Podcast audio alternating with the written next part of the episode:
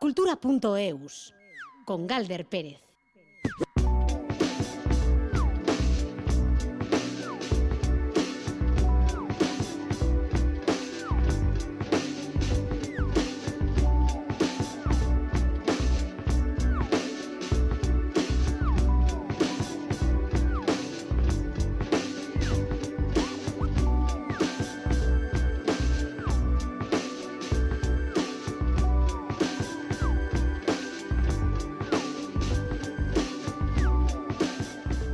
Aupacaixo, Arrachaldeón Gustio comienza la sobremesa cultural en Radio Euskadi con una celebración que llega desde Donostia con el 75 aniversario del grupo de danza Goizaldi prepara el inicio de los actos de celebración para la semana que viene. Los grupos de danza tienen mucho de transmisión cultural y precisamente de eso se encarga el proyecto Sormenola de El Oraldia, del que hoy también hablaremos. Un proyecto dirigido a gente joven, el de Sormenola, como lo es también la mayoría que integra la Escuela y de Arte de Gasteiz, que desde hoy hasta el domingo ofrecen actos artísticos, pedagógicos y culturales para toda la ciudadanía, además de estudiantes. Y tendremos ópera carnavales como eje de nuestra cultura moderna y mucha música para este miércoles con José Ignacio Revuelta y Alberto Zubeldía en la dirección técnica y Ainara Ortiz en la producción de redacción. Hoy Angie Dualde ha presentado una nueva canción que lleva por título eh, Muga Betty Or, la muga. ¿Dónde estará ese límite? El de la vida, el de la creatividad. Bueno, conceptos que al fin y al cabo se parecen. La letra es de Xavier Murisa. Angie Dualde.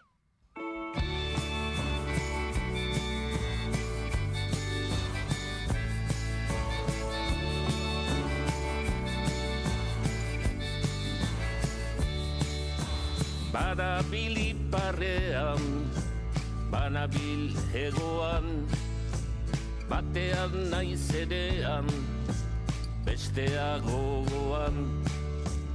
Inork ez dit galdetu, mugan oraingoan, nondikan heldu naizen, edo noranoan, ibili naiz munduan, ene kantu maitez eta txalotu naute mira eder batez doatzu sentitu naiz nintzena izaitez eta ene herria hain gora ikustez.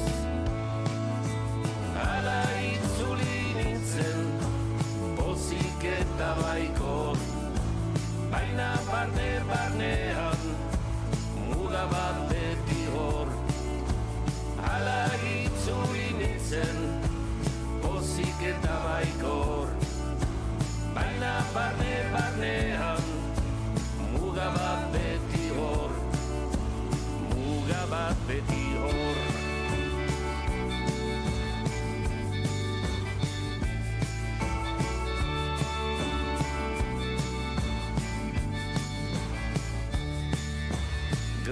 Bat nuen eta betea dutena agian ez osoki agian gehiena. Maite dut berritzea ene oroimena. Eskura izan baitut desio nuena. Zer edo nola izan ninteke gehiago. Zirkulua joan da gero zandiago gelditu pentsatuz hemen onginago iritsia naiz uste baino aintzinago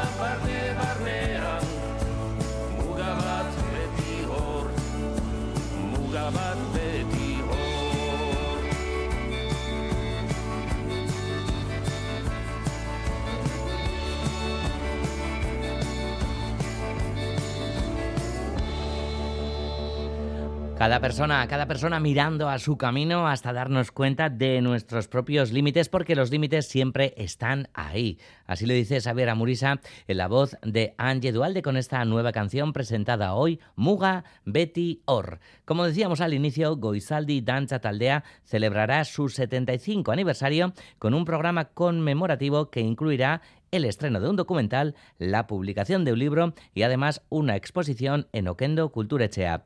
El grupo de danza Donostiarra se fundaba un 2 de febrero, allá por 1948, y el día del aniversario, es decir, el próximo jueves, se va a realizar un homenaje a sus miembros en la Plaza Euskadi frente a la escultura de Istueta. Nos lo cuenta Ainhoa Aguirre.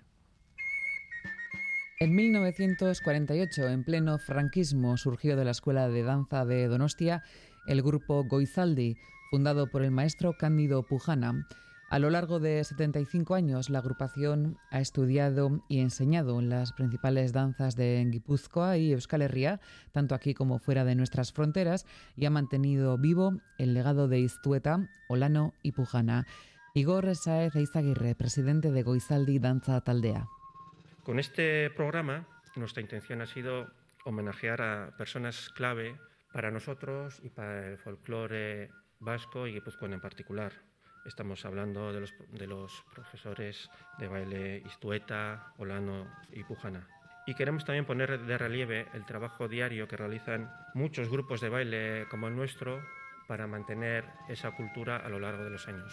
Los homenajes se extenderán a Ordizia y Zaldivia y el día 1 de mayo Goizaldi compartirá el escenario del Teatro Victoria Eugenia con los danzaris de Gastedi de Vizcaya, Adurza de Araba, Begiraleak de Lapurdi y el grupo de danzas de Ochagavía. Este año además, en la socadanza de la víspera de San Juan, bailarán además de Goizaldi y los miembros de la Corporación Municipal los danzaris de Oincari, grupo de danza de Boise. Y con motivo del 75 aniversario de Goizaldi, Euskal Herriko Dantzari se celebrará este año en Donostia, el día 7 de octubre. En este Dantzari Eguna tomarán parte innumerables grupos de baile de las distintas provincias de, Euskal Herria y las podremos disfrutar en las calles y plazas de Donostia. Los antiguos miembros tendrán un gran protagonismo en la programación de este año. Participarán, por ejemplo, en la actuación que ofrecerán Goizaldi en la Plaza de la Constitución en Semana Grande, actuación que grabará EITV, y en el documental que se estrenará en otoño. Las actividades queremos que sea un punto de encuentro de los distintos miembros y generaciones que han pasado por el grupo para que sea un recuerdo y una puesta en común de todas las experiencias y los buenos recuerdos y las huellas que ha dejado nosotros el haber participado en el grupo. En la Casa de Cultura de Oquendo se ha preparado una exposición donde se recogerán información, fotografías, recuerdos de lo que ha sido la historia del grupo. En esa exposición que se inaugurará el 15 de septiembre no faltarán imágenes de sus viajes al extranjero en los años 50 y 60. En Gales y Normandía, por ejemplo, ganaron el Gran Premio en danzas tradicionales y en esa época viajaron también al otro lado del telón de acero. Durante muchos años el grupo ha bailado en festivales, en actuaciones en el extranjero. Recuerdo, por ejemplo, en los años 60 que se organizó un viaje a la antigua Checoslovaquia, en aquel entonces dentro de, la esfera comunista soviética. Las peleas con la administración pues, fueron constantes. No fue nada fácil organizar aquel viaje. Más fácil y agradable resultaría tratar con la administración para recibir la medalla de bronce de la ciudad o la medalla al mérito ciudadano que el Ayuntamiento de Donostia otorgó a Goizaldi en 1999.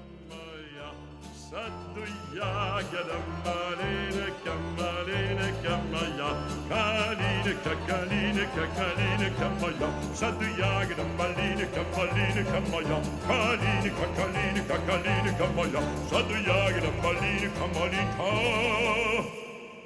Ah.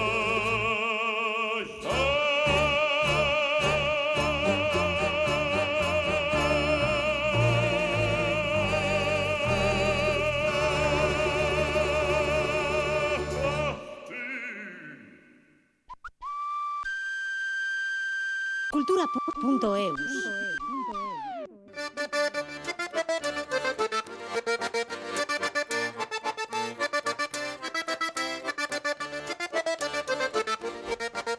Loraldia, en colaboración con la Universidad del País Vasco, presenta Sormen Hola, un programa de talleres cuyo objetivo es la transmisión de la cultura vasca dirigido a jóvenes entre 16 y 29 años. Los talleres se van a llevar a cabo en formato intensivo, un sábado al mes, de enero a mayo, y van a estar impartidos por referentes de diversos ámbitos de la cultura vasca, como por ejemplo John Maya, Pacho Tellería o Miren Amuriza. Pues hablando de un taller dirigido a jóvenes, que menos que nos lo cuente Juan Ramón Martí Arena.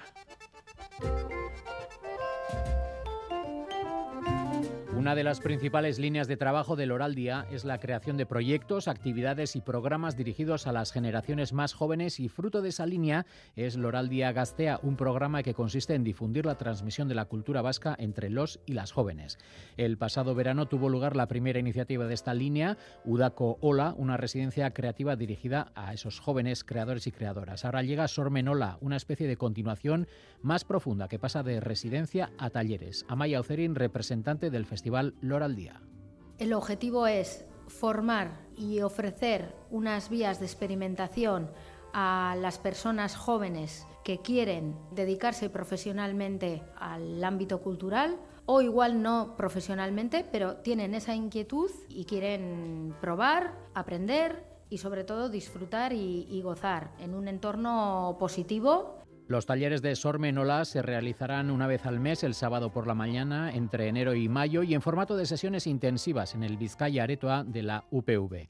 Los temas serán monográficos en los que se abordarán diferentes ámbitos de la creatividad, danza, música, artes escénicas, literatura, audiovisuales y palabras e imágenes. Serán talleres ofrecidos además por profesionales de referencia y con experiencia como John Maya, Pacho Tellería, Joseba Sarrionandia, Paul Urquijo o Miren Amuriza, entre otros. Tailer horiek eskainiko dituzten profesionalak euskal kulturaren erreferenteak dira eta bakoitzak bere alorrean ba gazteekin goiz horretan zehar egoteko aukera izango du, teoria landuko dute, baina batez ere praktika eta esperientzia, esperimentatzea lantzea izango dira helburuak. Pacho Tellería, responsable del taller de febrero Sormena Arte Escénico-Etán, alaba y ve con envidia este tipo de iniciativas porque cuando él comenzó en el mundo del teatro y la dramaturgia hace cuatro décadas no había dónde estudiar para escribir en general y escribir teatro en particular. Dice que se ha avanzado algo, pero que todavía la oferta académica es muy escasa. Tellería ya participó en las residencias de Udaco Ola y afirma que ahora volverá a ofrecer y mostrar a los alumnos las principales herramientas de la dramaturgia. Destaca que todos sabemos mucho de dramaturgia, la cuestión es que no sabemos que sabemos esas cosas. Zabalduko dizkietateak gazteei dramaturgo batek dituen erramientak erakutsi. Ez? Gozagarria da, utxetik azten den jendearentzat, ze azken finean dramaturgian, nik az beti esaten diete, funtsean denok dakigu asko dramaturgiari buruz, baina ez dakigu dakigula. Eta orduan ikastar honetan erakutsiko dizuet, ba, gauza asko dakizula, baina horredik ez dakizuet gauza dakizkizunak. Gehienak intuituak direlako. El primer taller del programa Sormenola tendrá lugar este mismo sábado. John Maya, responsable de Kukai Danza, impartirá el taller Danza Garaikidea Sustraietatik en el edificio Vizcaya de la UPV.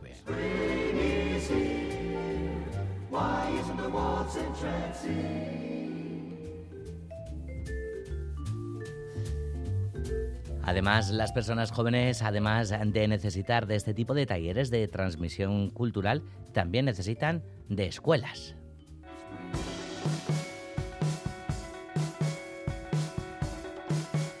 La Escuela de Arte y de Diseño Superior y de Arte organiza las jornadas Idearte Fest Volumen 1. Consiste en un programa con una serie de actividades que dan continuidad a lo que hasta ahora era la semana IDASTE, con un nuevo objetivo, acercar el trabajo que se realiza en la escuela a la ciudadanía en general. Se han organizado para ello charlas de profesionales del arte y del diseño, talleres y ofrecerán también a la gente la oportunidad de ver los trabajos de animación en cine más pequeño del mundo, la caravana La PUC. Entre hoy y el viernes se van a desarrollar el grueso de la programación de este IDARTE Fest, tal y como nos cuenta Mailu Odriozola.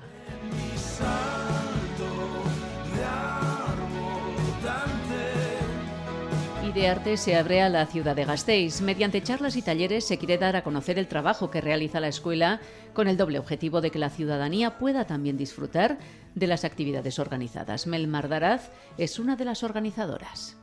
Este año hemos sacado eh, actividades a Vitoria-Gasteiz, ¿no? A, lo que es la ciudad, pues porque nos, nos parecía que era algo que le debíamos a la ciudad y por otro lado, pues porque queremos que, que Gasteiz sepa lo que, lo que se hace en Idearte y qué es, ¿no? El objetivo es un poco que no solo seamos la comunidad de Idearte los que disfrutemos de esta semana de, de jornadas y charlas y actividades, eh, sino que también eh, pueda, pueda acceder gente que esté interesada ¿no? en estas eh, charlas que son pues, que están relacionadas con los estudios que, que ofertamos. ¿no? Y para ello, como nos decía Mel Mardaraz, Idarte Fest llega con talleres y charlas, siendo algunas citas solamente para los estudiantes del centro, pero otras abiertas al público en general. En colaboración con Fundación Vital, han podido invitar a profesionales del sector del diseño, el arte o la ilustración. Carlos Santana, que es un divulgador que está ahora en boca de todos, ¿no? Porque es bueno un experto en inteligencia artificial y parece que todo el mundo está hablando de eso. Bueno, pues pues lo traemos. Va a estar también Íñigo Segurola después de que acabe Carlos Santana, que es paisajista, que nos va a hablar pues un poco de su trabajo. Tenemos a Mónica Cantó, que nos va a ofrecer una charla que se llama Innova a través del diseño y mide su impacto, bastante interesante, y luego plantea un taller. También tenemos a un exalumno, Carlos Cánovas, que está ahora mismo trabajando en Londres en una empresa que se llama RGA. Y también organizan la curiosa iniciativa de la PUC, una caravana en la que siete espectadores podrán ver trabajos de animación. La PUC es una caravana que, bueno, ellos se definen como el cine más pequeño del mundo. Es un espacio donde proyectan pequeñas animaciones, pero animaciones punteras. Y bueno, pues eh, es una experiencia curiosa. Es, es una actividad callejera, o sea, está en la calle y cualquiera puede puede acceder. Lo, vamos a tener estos tres días por la mañana en los entornos de arte, en Betoño, y luego por la tarde va a estar, va a estar en el centro de Vitoria. La programación se completa con una exposición en la que se pueden ver trabajos realizados por estudiantes que han sido premiados. Exposición que se podrá ver en la sala de exposiciones Fundación Vital hasta el 19 de febrero. La programación completa se puede consultar en la página web de Idearte.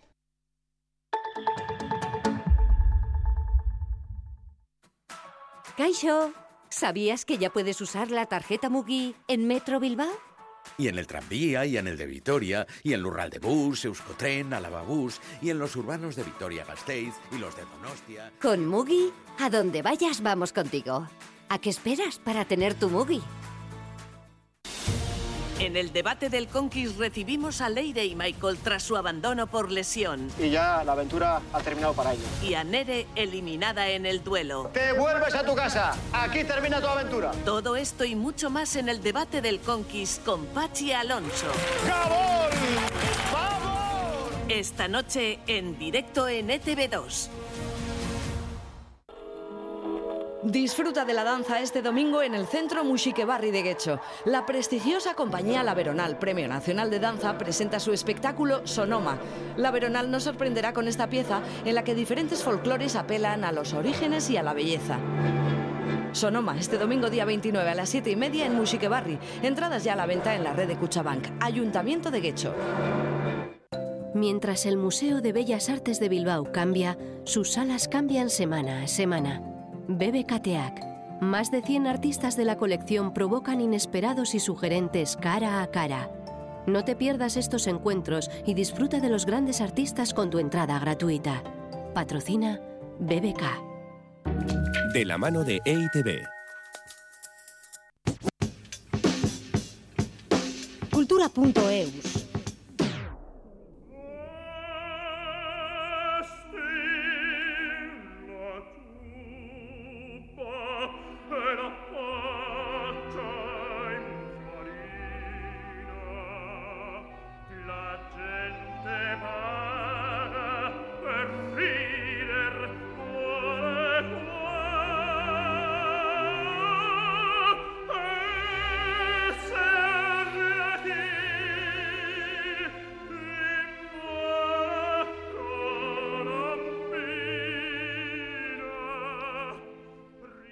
Opus Lírica prepara Pagliacci. Estos días está preparando su segundo estreno operístico de la temporada de Cursal Escena, basada en el original de Ruiguero León Caballo, con esta nueva producción propia. Opus Lírica, la asociación musical guipuzcoana, lleva escena pues uno de los problemas más alarmantes de la sociedad, la violencia contra las mujeres.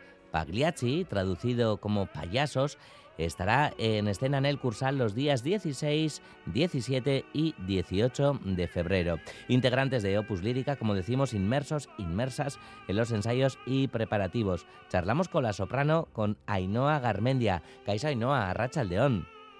Caixo, Arrachaldeón. Bueno, mm, Pagliacci, estrenada a finales de- del 19 en París, cuenta la historia de un payaso de la comedia del arte que asesina a su esposa, Ainhoa.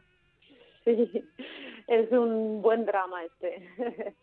es un, toda una compañía de payasos que, que, van de pueblo en pueblo pues actuando y, y, ellos presentan un, un- una historia, una- un, drama, pero eh, el drama real está dentro de la compañía, ¿no? Que, Canio, que es el marido de, de Nedda, eh, para empezar es muy celoso y dentro de la compañía hay otro que se llama Tonio que eh, a su vez está enamorado de Nedda pero ah, con, y Nedda no se libra nadie aquí Ah. Nedda tiene además un amante eh, y entonces Tonio, como Nedda lo rechaza, pues Tonio lo que hace es hablar con el marido de Nedda y decirle que cree que Nedda tiene a alguien, empieza toda, la- toda la historia así, ¿no? Mm. Ya, bueno, Tonio, ¿no? De alguna manera también se, se venga, ¿no? Bueno, no sé, ¿no? Eh, ahí está, ¿no? El, Sí, el- sí, el- sí. el poder de, de los hombres contra, contra las mujeres, desde luego. Eh, el, el- el personaje de- de- del payaso, de, de- del protagonista, digamos, ¿no? Aún tiene tiene Sí. esa, esa variante que esconde en, en el Pierrot, ¿no? Una dualidad bastante siniestra, ¿no? Eh, siniestra. Eh, una cara B radicalmente opuesta a, a la que enseña al público, precisamente, ¿no, Ainhoa? Claro, claro.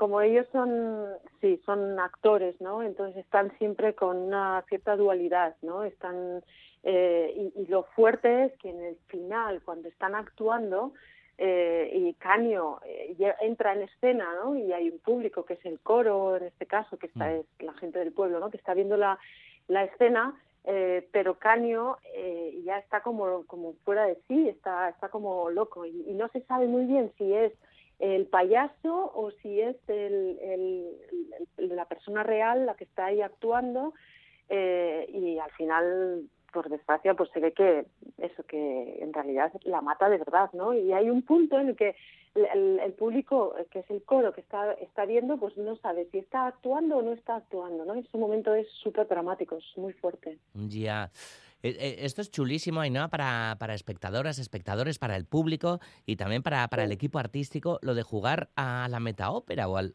o al metateatro, ¿no? Porque es una obra dentro de otra obra, ¿no? Efectivamente, efectivamente. Cada rol que tenemos nosotros, o sea, el, el personaje actúa en otro perso- personaje, ¿no? Entonces tienes que actuar actuando, actúas do- doblemente, ¿no? Este, tienes que primero eh, crear el- lo que es el personaje eh, que, que te toca, en mi caso eh, Adela Nedda, eh, y una vez ese personaje creado, eh, este personaje sube a otra escena, a otro escenario y actúa otra vez. ¿no? Eh, como dices tú, pues en, el estilo del- de la comedia del arte, ¿no? Entonces cambiando un poquito la manera de, de hablar, de actuar, incluso un poquito la, la, la propia emisión de la voz, ¿no? Mm, Qué bonito, ¿no? Eh, pensar cómo actuaría Sí. e- ese personaje. ¿Lo habéis preparado así? Exacto. Eh, primero se, Sí, se, hace- sí. se crea la base del personaje y después sobre este personaje, una vez creado, cómo este personaje actúa. Exactamente, exactamente. Eso es lo más importante, ¿no? Que, que uno tenga claro primero cómo es eh, su personaje de base y luego ese personaje cómo tiene que actuar eh, eh, cuando se sube al, al siguiente escenario, vamos a decir. Ujú. Sí. Bueno, hablamos de la interpretación actoral, pero a todo esto hay que sumarle la vocal.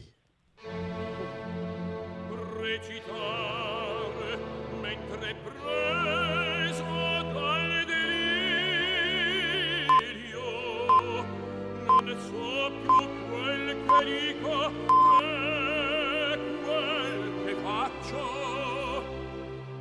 eppure dopo sforzati va sei tu forse un Bueno, aquí escuchamos Besti la Guiuba, el aria para, para tenor, que se ha convertido en emblemática para cantantes líricos. Bueno, los grandes nombres de la ópera la han interpretado Caruso, Kraus, Plácido Domingo, Pavarotti, Carreras. Y en Donostia, Ainhoa, la vamos a escuchar en la boca de, del botón, de Botón Odor, ah, que es tu partener, que nos puedes contar de él. Sí, tenemos a, eh, dos tenores, Botón Odor y Nacho Guzmán, porque hemos creído que el rol de Canio es, es terrible, ¿no? Es, es una, hay que tener una fuerza, un, un todo, ¿no? Física, eh, vocal, personaje, todo. Y, y tenemos dos, tres funciones seguidas, entonces hemos optado por eh, tener a dos tenores. Eh, Boton Todor y Nacho Guzmán, los dos son eh, tenores jóvenes que están despuntando. Boton viene de mm, Hungría. Eh, personalmente no le conozco bien, eh, lo voy a descubrir ahora, pero la verdad es que hizo una audición muy chula y tengo mucha, muchas ganas de, de conocerle ya eh, personalmente. Y Nacho Guzmán, que también lo he conocido más, pero los dos tienen un instrumento maravilloso, porque hace falta esa, eh, como lo vimos en las grabaciones, ¿no? esa potencia vocal para, para poder llevar a cabo este, este gran rol. Desde luego. Y, y vocalmente, para, para Neda, para el personaje que, que tú interpretas como soprano, ¿cuál es el gran reto, Ainhoa? Pues eh, es, es muy curioso este rol porque es, es ¿cómo decirte? A, a, la vez tienes que tener esta ligereza y fragilidad en la voz y en el personaje también y, al mismo tiempo esa fuerza, ¿no? Porque, bueno, como todas las óperas del verismo requieren eh, lo mismo, como el, el, tenor, la soprano también, una, una potencia, hay que, hay que sobrepasar una orquesta eh, importante, que en nuestro caso tendremos 50 músicos y hay siempre mucho, mucho metal. Eh, entonces, hay un, hay un muro de, de sonido eh, que sale del foso que hay que atravesarlo. Eh, y a, a, mí personalmente me encanta, creo que ahora estoy en el, en el momento vocal justo para, para este rol, eh, y, pero sí que creo que hace falta esa, esa madurez eh, vocal y física ¿no? para este rol. Mm, qué bueno. Antes hablabas de, del propio público, ¿no? Para el que actúan los payasos y, y, es el coro precisamente formado en esta ocasión por tres formaciones musicales eh, que son, eh, cuéntanos tú, eh, Pro Música Vesbacha, ¿no? Escolanía sí. Oaso y Santa Cecilia, sí. ¿no? Sí, vamos a colaborar con la Coral Santa Cecilia por primera vez. Eh, siempre, desde que empezamos este proyecto, siempre estamos colaborando con con pues eh, otras asociaciones, otros eh, grupos, todo, todo lo que podamos colaborar, pues nos parece súper interesante y con la escolanía ya hemos hecho muchas muchas producciones. Eh, vamos a tener en total unas 40 personas en el coro, combinando Santa Cecilia con Promúsica, que es eh, Promúsica es nuestro propio coro, vamos a decir uh -huh. que hemos que, que hemos creado y, y con la, en la escolanía unos 25 niños van a estar cantando y además vamos a tener a 10 niños más que van a estar actuando solamente eh, como figurantes, que van a ser parte de la compañía de payasos y Así que, bueno, como ves, vamos a tener a muchísima gente participando. Mm. Los niños y, y, las niñas, además, ¿no? Que, que también tienen, son una visión clave sí. sobre la, la, violencia contra, contra las mujeres de la que antes hablábamos. Estamos sí. ante Pla, eh, Pagliacci, eh, una ópera que supone también un gran reto logístico para Opus Lírica, desplegando un gran montaje sobre el escenario, ya que la acción se desarrolla en cuatro espacios diferentes. La, la, acción empieza desde el patio de butacas directamente y, y luego vamos a tener meta-meta teatro, ¿no? Eh, lo que decíamos, que por, una, por un lado va a estar el, el propio público del, del, del Cursal y, y, luego tenemos a, a, nuestro propio público en escena, que es el coro. Mm. Y bueno, va a ser, yo creo que va a ser una, una producción muy interesante en ese sentido, ¿no? Que nunca hemos tenido hasta ahora un eh, metateatro y, y bueno, dentro de lo que es una un, eh, un ambiente o una, un, eh, una producción atemporal, porque no va a estar situado en, en el siglo XIX ni ni en el 20. Vamos a hacer una, una producción atemporal, pero vamos a jugar mucho con, con colores, con eh, dejando bien claro eh, en qué momento o, o cuál es el público eh, de, de, dentro del metateatro o fuera del metateatro. Si me Claro, explico. claro. Qué bueno. Pues como decíamos antes, el 16, el 17 y el 18 de, de febrero en Cursal Opus Lírica presentando este Pagliacci. Que, ¿Cómo tenéis la, la agenda? Porque como decías, ¿no? Ahora hay que ensayar con Botón Odor, con, con Nacho, ¿cómo van esos ensayos Sí. de aquí a mediados de, de febrero? Sí, siempre empezamos con los ensayos eh, con el coro. El coro es el primero que se, que se prepara y ya, ya estamos en ello.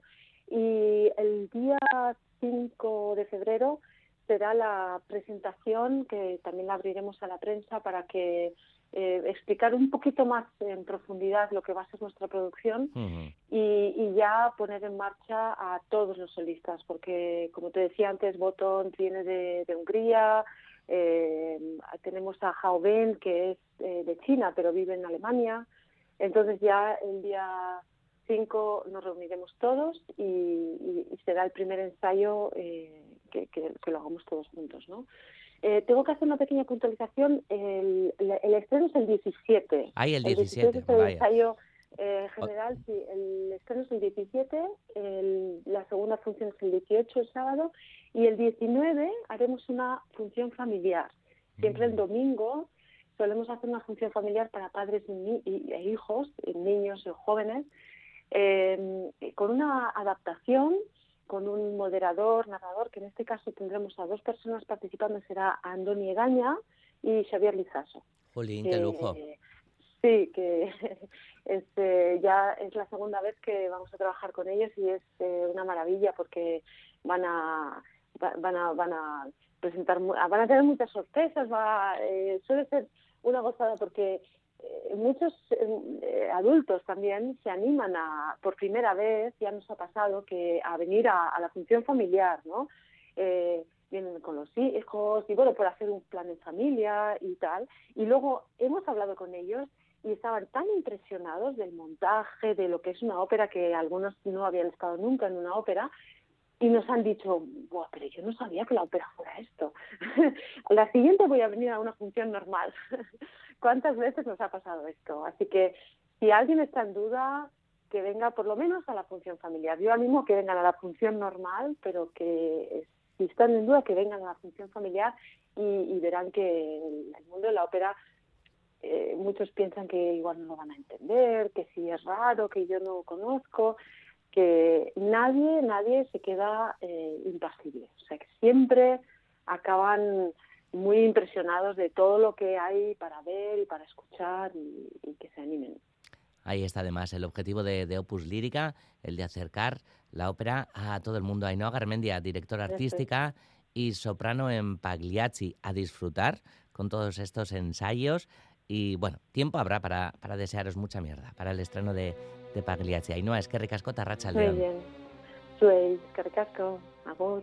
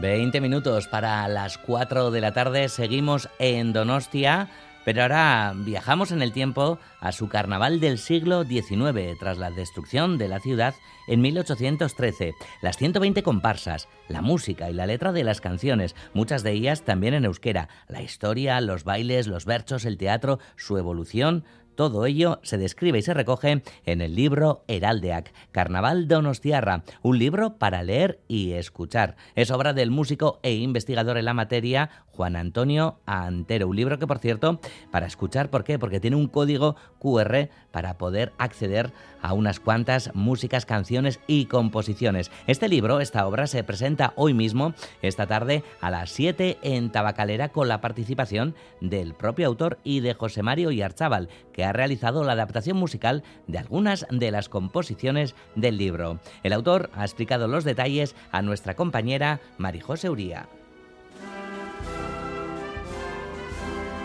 El autor, músico e investigador Juan Antonio Antero explica que la palabra heraldea que da título al libro se utilizaba entonces para dar nombre en euskera a la comparsa del carnaval. Señala que tras la destrucción de la ciudad en 1813, poco a poco resurgió el carnaval, en un principio de la mano de la población más acomodada, enseguida se hizo popular luego con la participación de los basarritarras que venían a la ciudad con sus productos. Hubo cerca de 120 comparsas en el siglo XIX, iban variando, muchas en euskera y bilingües. Explica cómo se también las coreografías, los himnos y se acompaña de imágenes. Al año siguiente aparece una comparsa completamente en euskera. Pues este mismo eh, letrista, el Chagaray, pues forma parte de una de ellas, lo cual de alguna manera refrenda o va a poner el broche a esa transición del carnaval entre el siglo XVIII y XIX con una persona que escribe las letras, escribe la comparsa y participa en ellas. Lo que nos da es una garantía de la continuidad de algo que no sabemos cómo era, pero efectivamente existía antes del siglo XIX. Y las 20 partituras describen también aquella época, una parte de la historia de la ciudad y pueden servir para seguir trabajando en ellas. De las 120 comparsas que figuran en el libro, hay la mayoría de ellas tienen su letra en euskera y en castellano, de la cual se puede sacar un contenido importante y puede ser una base para que personas pues, con más especialidad que yo puedan ah, entrar en ellas y analizar pues en profundidad lo que fue el carnaval.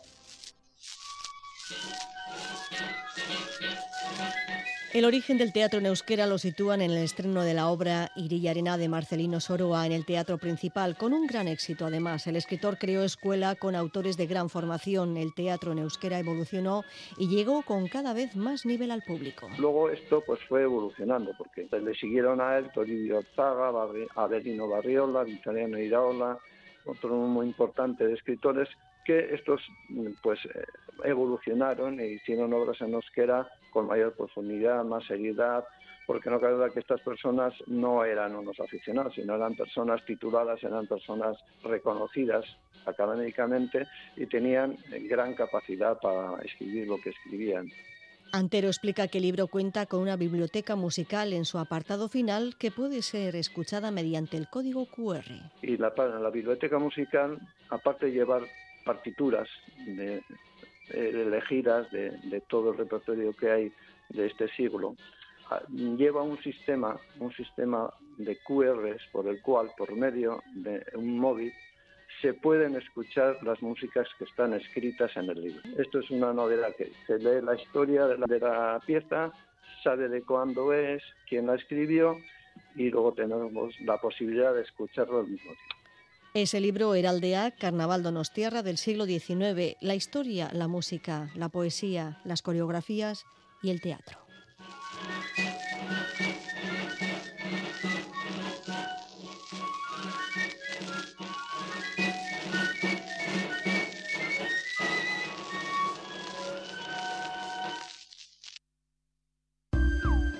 Cultura.eus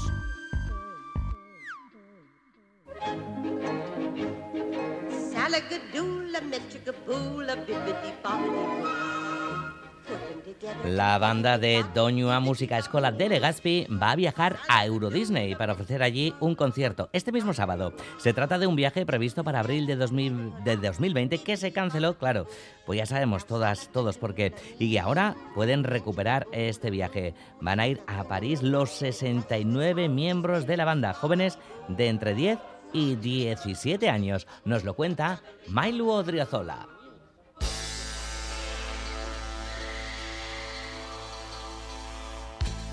Será sin duda un viaje muy especial y una experiencia difícil de olvidar para los jóvenes estudiantes de Doñua Música Escola. La iniciativa surge de la mano de Leiren Arbaiza, directora de la banda, basándose en su propia experiencia. La idea surge un poco de mi experiencia cuando era una niña. Eh, bueno, pues nosotros de la Escuela de Música eh, solíamos hacer eh, viajes a Portaventura a tocar un concierto y bueno, pues era para mí es una experiencia que se me ha quedado grabada y bueno, quería compartir un poco eso con mis alumnos y me comentaron que existía la posibilidad de ir a tocar a Disney y bueno, pues un poco de ahí surgió la idea y, y me puse manos a la obra.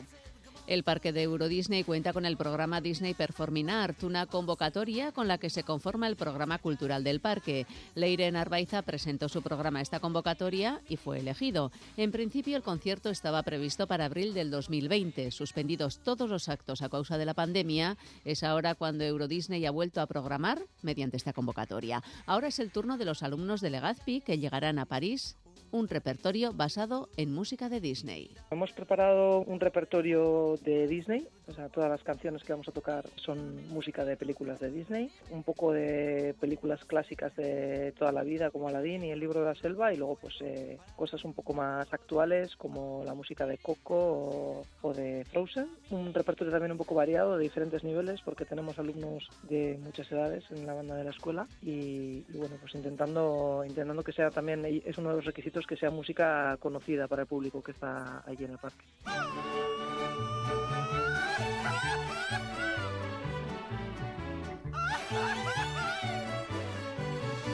Recuérdame. El viaje en el que participarán 69 jóvenes de entre 10 y 17 años comenzará el 26 de enero. Saldremos el jueves que viene, el día 26, a las 7 y media de la mañana desde Legazpi. Y bueno, tenemos un largo viaje por delante en autobús que intentaremos disfrutar desde el primer momento porque el propio viaje también seguro que es una experiencia. Y nada, luego el viernes, día 27, tenemos el día libre en el parque para disfrutar. Y luego, bueno, pues el sábado por la mañana será el concierto y, y por la tarde pues seguiremos disfrutando del parque e incluso cenaremos en Disney y después de cenar pues saldremos de vuelta hacia casa. Y el día 29 de enero llegarán de vuelta a Legazpi con la mochila cargada de buenos momentos.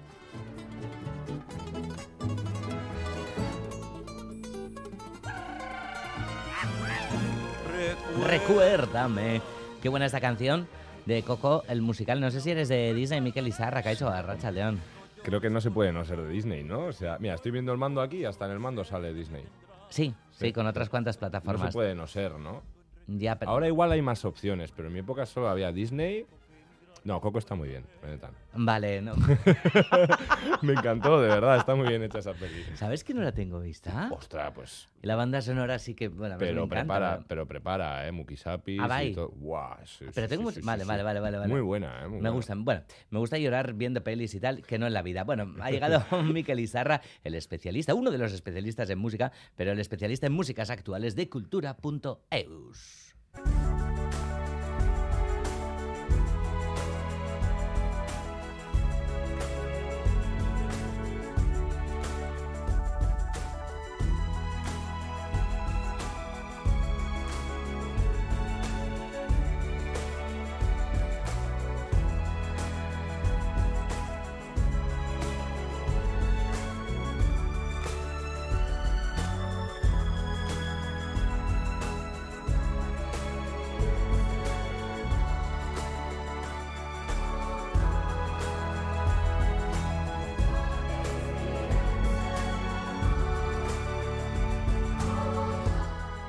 decíamos músicas actuales y demás. vas a hablar de, de un tema, pues que estos días leíamos en la prensa. ¿Me dejas leer el titular de la Venga. Rolling Stone? Ujú. Son, eh, bueno, Tomás no sé, ¿no? O- Sí, podemos Vale. llamarle en castellano. Tomás Van Galter. Venga, de, de Daft Punk se quita el casco y anuncia álbum en solitario. Este ha sido el motivo, ¿no? Para, para el tema que nos traes esta semana, Miquel. Exacto. Eh, hace ya dos años que, lo dejaron Daft Punk con esta canción que estamos escuchando, que se titula Epilogue. Eh, la acompañaron de un vídeo de, de una de sus películas y tal, el 2 de febrero del 21 creo que fue esto. Eh, ahora, ahora justo, ahora va a hacer dos ahora va a- añitos, va a hacer dos eso es. años. Y esto muy curioso porque es una banda que no dio demasiadas explicaciones sobre, sobre su, su- sobre que lo deja, que se separasen, vamos, ¿no? Eh, llevaban tiempo como sin sacar música y tal. Y es curioso que eligieron una escena de, de una de sus películas, eh, bueno, tienen dos en realidad, tengo por aquí apuntado, ya encontraré, de la película que sacaron con el disco Discovery, eh, en el que uno de los robots le pide al otro que le autoinmole, ¿no? que le dé al botón de, romper, de explotar. Y es curioso que el que muere, digamos, el que explota es, es Thomas, no es eh, Guy Manuel, que es el otro participante en Daft Punk. Y ahora, en vez de empezar una carrera en solitario, Guy Manuel la empieza Thomas. Ya. Igual ya sabían que se iba a in- autoinmolar con esta carrera en solitario, no, No, lo, lo sé, y este Pillow también eh, parece que puede tener relación con, con lo que propone él, ¿no? Para, Sí, sí, para el sí. futuro, para esta primavera ya, ¿no? Ujú. También pues, se puede leer así, ¿no? Como que él ya no quería ser más robot y ahora quiere ser una personita de verdad. Y, y va a sacar el, el día 7 de abril eh, Mythologies, su primer disco en solitario, que es eh, acompaña a un ballet eh, de Angelin Polashek y, y nada, eh, saldrá el día 7 de abril. Eh, bueno, antes de dejarlo, este dúo tan carismático y tan robótico eh, sacó alguna colaboración así última, digamos. Y nada, luego este tema, Epilogue, que es el que era un tema inédito que sacaron como para despedirse, ¿no? Las últimas colaboraciones que han hecho son en el disco de Starboy de, del 2016 de Weekend, que os la recomiendo mucho, tienen dos temas que son totalmente producidos por ellos, y eh, colaboraron mucho también en el disco Jesus de, de Kanye West del 2013. eh, con el que hicieron en la presentación de Stronger, un- uno de los temas que hacía Kanye West, su primera aparición en tele, que no han hecho muchas. Pero bueno, hablaremos de... ¿no? Porque Ujú. ellos siempre han ido con las máscaras puestas y... Sí, con esos cascos, ¿no? Ujú, ujú. Tan característicos Sí, sí. de, de la banda, por Sí, cierto. claro. Eh, vamos a hacer un poco la- el recorrido inverso, si es que nos da tiempo. Hemos escuchado la canción Epilogue, de, que es la última, y ahora vamos a escuchar eh, Beyond del disco del 2013, eh, Random Access Memories. Vamos con él.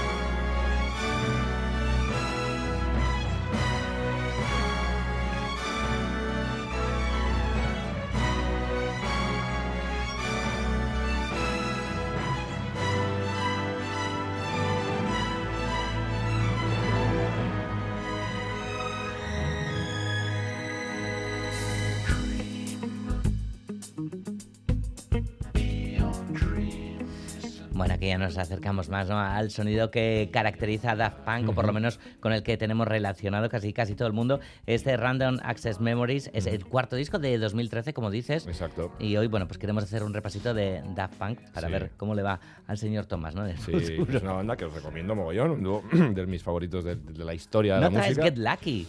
No, porque No traes Get eh, Lucky, esta vale. canción sí que me parecía eh, muy guay de traer porque ese principio que tiene como con cuerdas y tal, eh, de violines así como súper orquestral, que es lo que ahora va a hacer eh, Thomas en este disco nuevo, una música como más, digamos, para entendernos más música clásica, y cómo mezclan en este disco de repente, ¡fum! como bajan ahí al funky total, ¿no?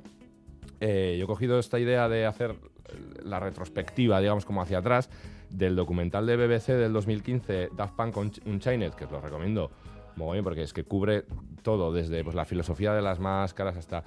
Y eh, la base en la que se fundamenta el documental es esto mismo, ¿no? que es una banda que ha ido como simplificándose, simplificando su sonido, bajándose de la electrónica, hicieron un primer disco ruidoso, hausero, eh, con feedback, con, con- con ruido, ¿no? Y cada disco que han ido haciendo ha, ha ido más a lo, no voy a decir clásico, pero sí más limpito, más... eh, bueno, en este disco le, le rendían un homenaje al funk de los 70, eh, después de la banda sonora que hicieron para la película Tron de Disney, ¿no? Y es un disco con unas colaboraciones en ese aspecto rollo, el groove, que le llamamos nosotros el funk, ¿no?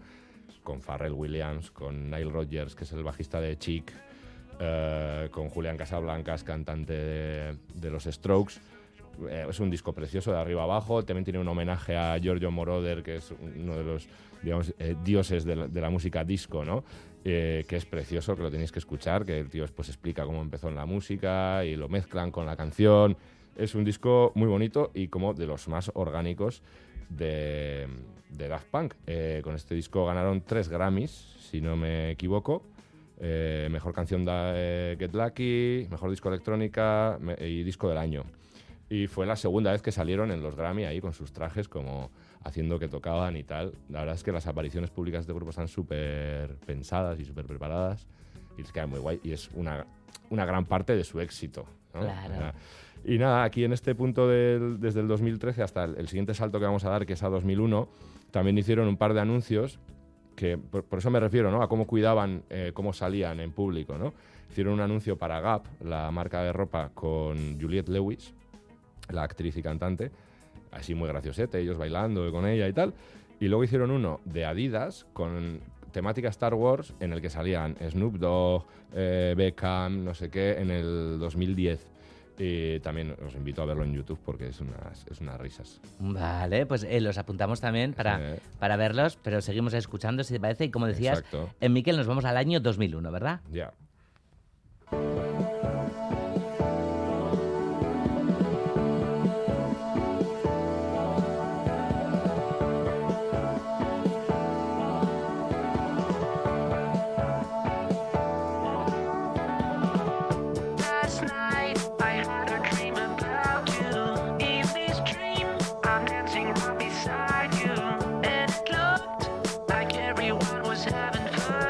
Hoy Daft Punk, protagonistas en el espacio de Miquel Izarra por ese anuncio de Thomas Bangalter de quitarse el casco y anunciar su álbum en solitario para, para abril. Nos quedan dos, no nos queda demasiado tiempo, Miquel, Sí. así que tenemos que seguir viajando en el tiempo hacia atrás. Sí, nada, pues este disco era el Discovery un poco más synth-pop. A la gente que le gustó el house del primer disco no le hizo mucha gracia, pero luego en el disco Alive, uno de los discos de directo que tienen del 2007, remezclaron estas canciones con las del disco anterior, hicieron un- uno de los mejores discos de directo eh, de aquella gira que empezó en Coachella y grabaron el directo del Omni Sports Palace de París. Eh, grabaron este disco Discovery con el mismo equipo que grabaron el anterior Homework, que tanto éxito tuvo, pero era un planteamiento muy diferente. Este tiene un planteamiento de disco y el anterior eran singles que los juntaron en un disco. Eh, este es como más rock para poperos, eh, ¿no? Como decirles a los, a los poperos, oye, el rock mola, y el anterior era decirles a los rockeros, oye, que la electrónica mola, ¿no? Entonces vamos a escuchar Da Funk, si os parece, que es el tema como más rockero de, ese, de ese primer disco.